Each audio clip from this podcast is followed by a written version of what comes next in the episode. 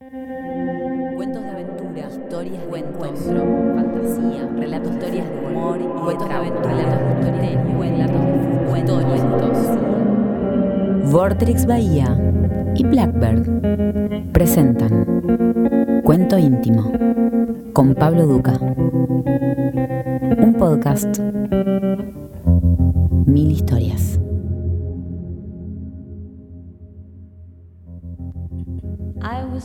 Juan Solá nació en La Paz, Entre Ríos, en enero de 1989. Es narrador y editor del sello Árbol Gordo. Publicó las novelas Naranjo en Fluo, para Árbol Gordo, y La Chaco, Hojas del Sur, y los libros de relatos Microalmas y Épica Urbana. Y de Épica Urbana vamos a leer el cuento Ramírez.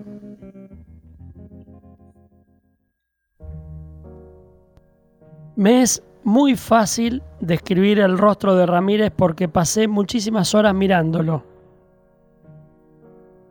Tiene los ojos negros y opacos, como zapatos de oficina viejos. Eso fue lo primero que noté cuando nos conocimos. También tiene los dientes derechitos y cuando sonríe parece que está pensando en cosas feas, en hacer cosas feas. Se peina con gomina y raya al costado, tirando todo ese pelo rubio y finito para la derecha, y se recorta el bigote con una tijerita de plata, regalo de la madre de cuando era chico. Los puentes que nos unen también nos separan, me dijo Ramírez una tardecita que tomábamos mate en el patio de atrás de casa. Estaba convencido, me explicó a continuación, que lo más conveniente era desmantelar todas las cosas que habitaban ese espacio que sobraba entre nosotros, y así fue que, durante la celebración de la cuaresma, aprovechó para quedarse en casa y quemar toda la ropa. La mía también. Me pareció una exageración, tuvimos que andar desnudos desde entonces. A mí me había quedado el conjuntito que uso los domingos para la misa y que ahora vestía cada vez que necesitaba ir a comprar pan o pagar las cuentas. Pero a Ramírez lo enloquecía verme vestida entonces tenía que salir de casa muy temprano y regresar antes de que despertara. Las vecinas habrán pensado que nos estaban comiendo los piojos y que yo no tenía ninguna otra cosa decente que ponerme. Yo sé que Ramírez no tenía malas intenciones, es lo que le dije siempre a mi hermana. Él era uno de esos locos románticos. Decía que quería un amor sin barreras, sin fronteras, pero a mí me daba un poco de miedo que llegaran visitas de sorpresa y nos encontraran haciendo todas las cosas como Dios nos trajo al mundo.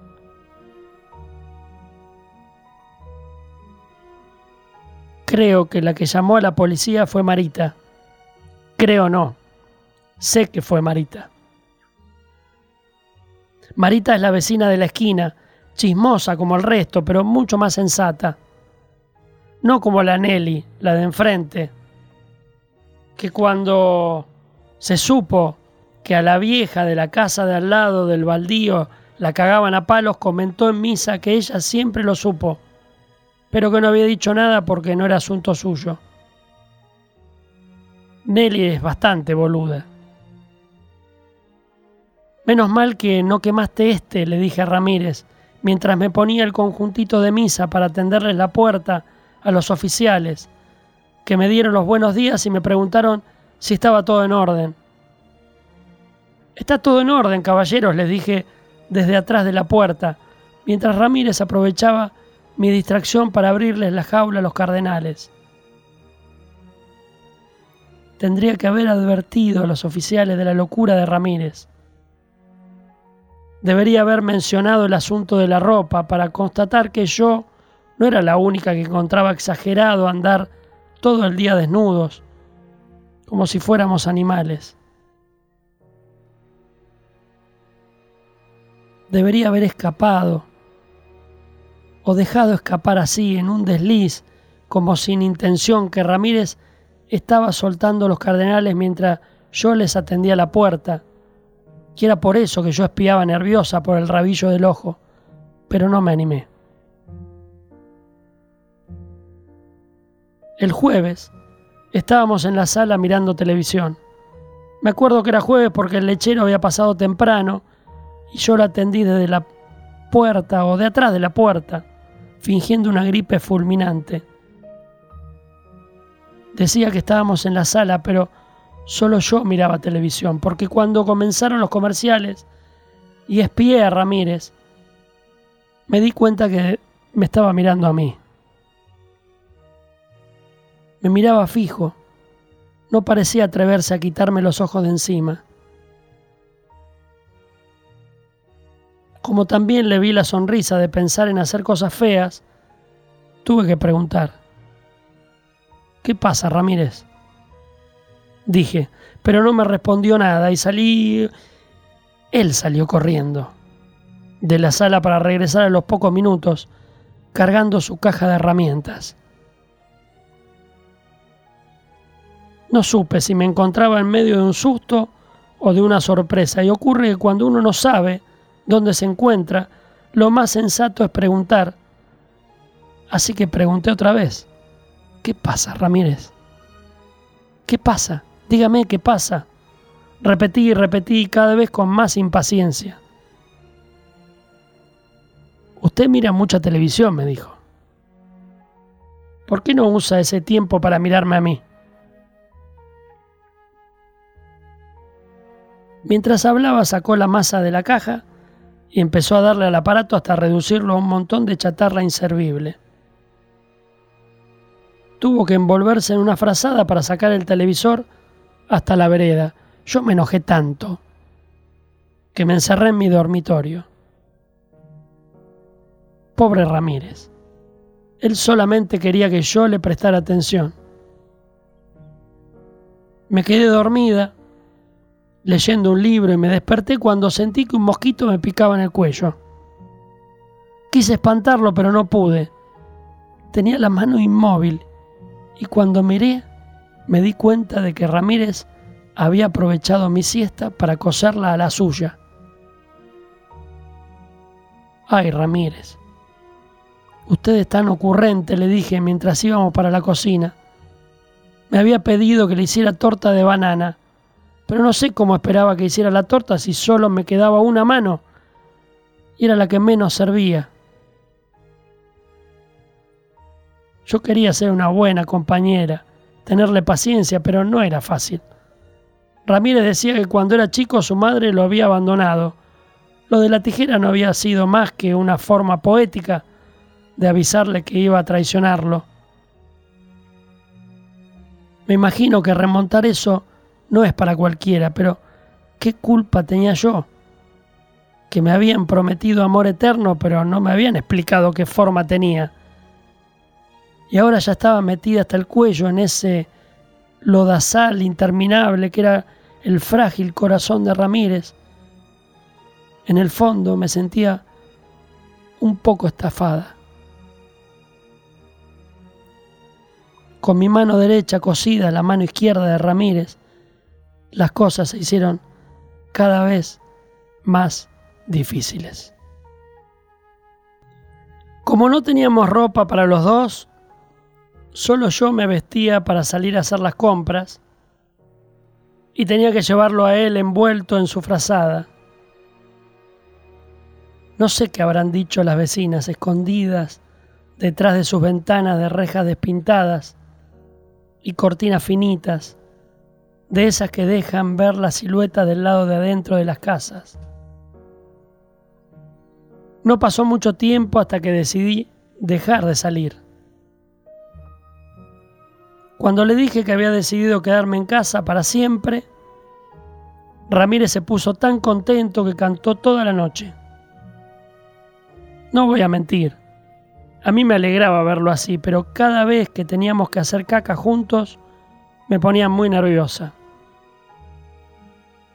El domingo estábamos cocinando el último paquete de arroz que nos quedaba. Sé que era domingo porque la vecina escucha la televisión muy fuerte. Se está quedando sorda, pobre doña Socorro. Y por el patio de atrás se colaba la voz de Silvio Soldán, que le deseaba un feliz domingo a toda la juventud. ¿En qué está pensando que no me mira? Me preguntó Ramírez. Yo estaba pensando todas las recetas que conocía que llevaran arroz, únicamente arroz de ser posible. Ramírez, yo lo quiero mucho a usted, pero esta situación me parece exagerada, le dije. Ramírez me respondió que le había roto el alma en mil pedazos y tuve que inventar que cuando le dije situación exagerada me estaba refiriendo a tener que comer arroz. Dios sabe hasta cuándo. Ramírez me dijo, no te preocupes, negra, esta noche vamos a comer afuera. Nos pusimos contentos porque era lo único que podíamos ponernos y entonces me di cuenta de que no tenía ropa como para ir a comer afuera, a menos que Ramírez hablara de sacar las sillitas al patio del fondo. Por las dudas le pregunté. Afuera, afuera, a un restaurante, al que usted quiera, me dijo. ¿Pero qué nos ponemos, Ramírez? ¿Qué nos ponemos si usted quemó todo? Todo no, respondió él. Y era cierto. Se había olvidado de quemar mi vestido de novia y su disfraz de meteoro. Ponernos el vestido y el disfraz fue bastante difícil. Primero porque ya nos habíamos acostumbrado a andar desnudos. Segundo porque cuando nos casamos yo pesaba 10 kilos menos. Y tercero porque cuando a Ramírez le compraron el disfraz de meteoro medía un metro y 12 centímetros. Todo eso y que mi mano derecha estaba cosida a su mano izquierda. Sé que las parejas en el colectivo nos miraban raro porque yo los espiaba por el rabillo cuando Ramírez no se daba cuenta. Cuando cruzamos a Coite, me picó un mosquito en la teta. Instintivamente me llevé las uñas al escote para rascarme, lo mismo que hubiese hecho cualquiera, porque qué porquería que son los mosquitos, pero qué rico que rascarse. El tirón me recordó que tenía la mano unida a la de Ramírez, que me miró con una cara horrible y me dijo, quédate quieta, por favor, que me estás haciendo pasar vergüenza. ¿Cómo me enfurecí? Me enojé tanto que abrí la cartera y saqué la tijerita de plata con la que Ramírez arreglaba el bigote y ahí nomás, chic, chic, chic, corté los hilos que unían nuestros dedos. ¿Qué estás haciendo? exclamó él. Pero yo no alcancé a responder porque ya me había bajado del colectivo y lo miraba por la ventanilla, vestida de novia, mientras le decía chao con una mano y le hacía fuck con la otra. Que se vaya a cagar, pensé. No tiene ni idea de lo que es que te pique una teta.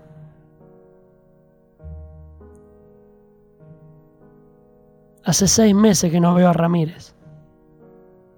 Ayer vinieron a visitarme Laurita y Miguel para ver cómo estaba.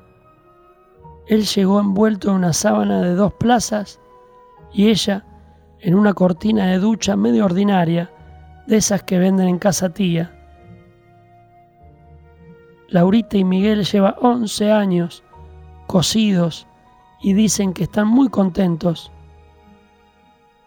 yo sé que en el fondo Laurita me tiene un poco de lástima porque no estoy cosida a nadie y ya tengo más de 30.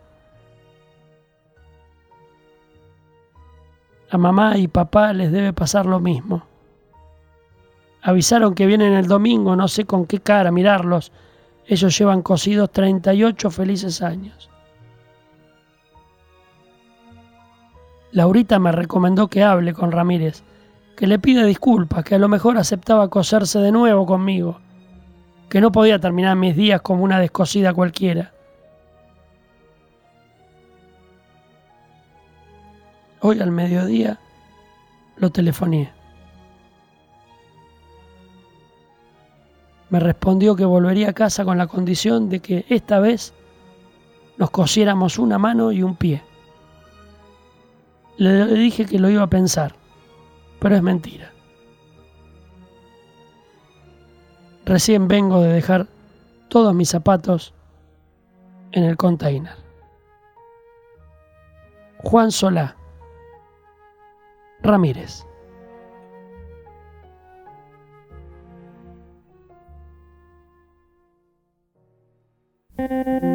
Esto fue Cuento íntimo con Pablo Duca. Un podcast, mil historias. Nos volvemos a encontrar en el siguiente episodio.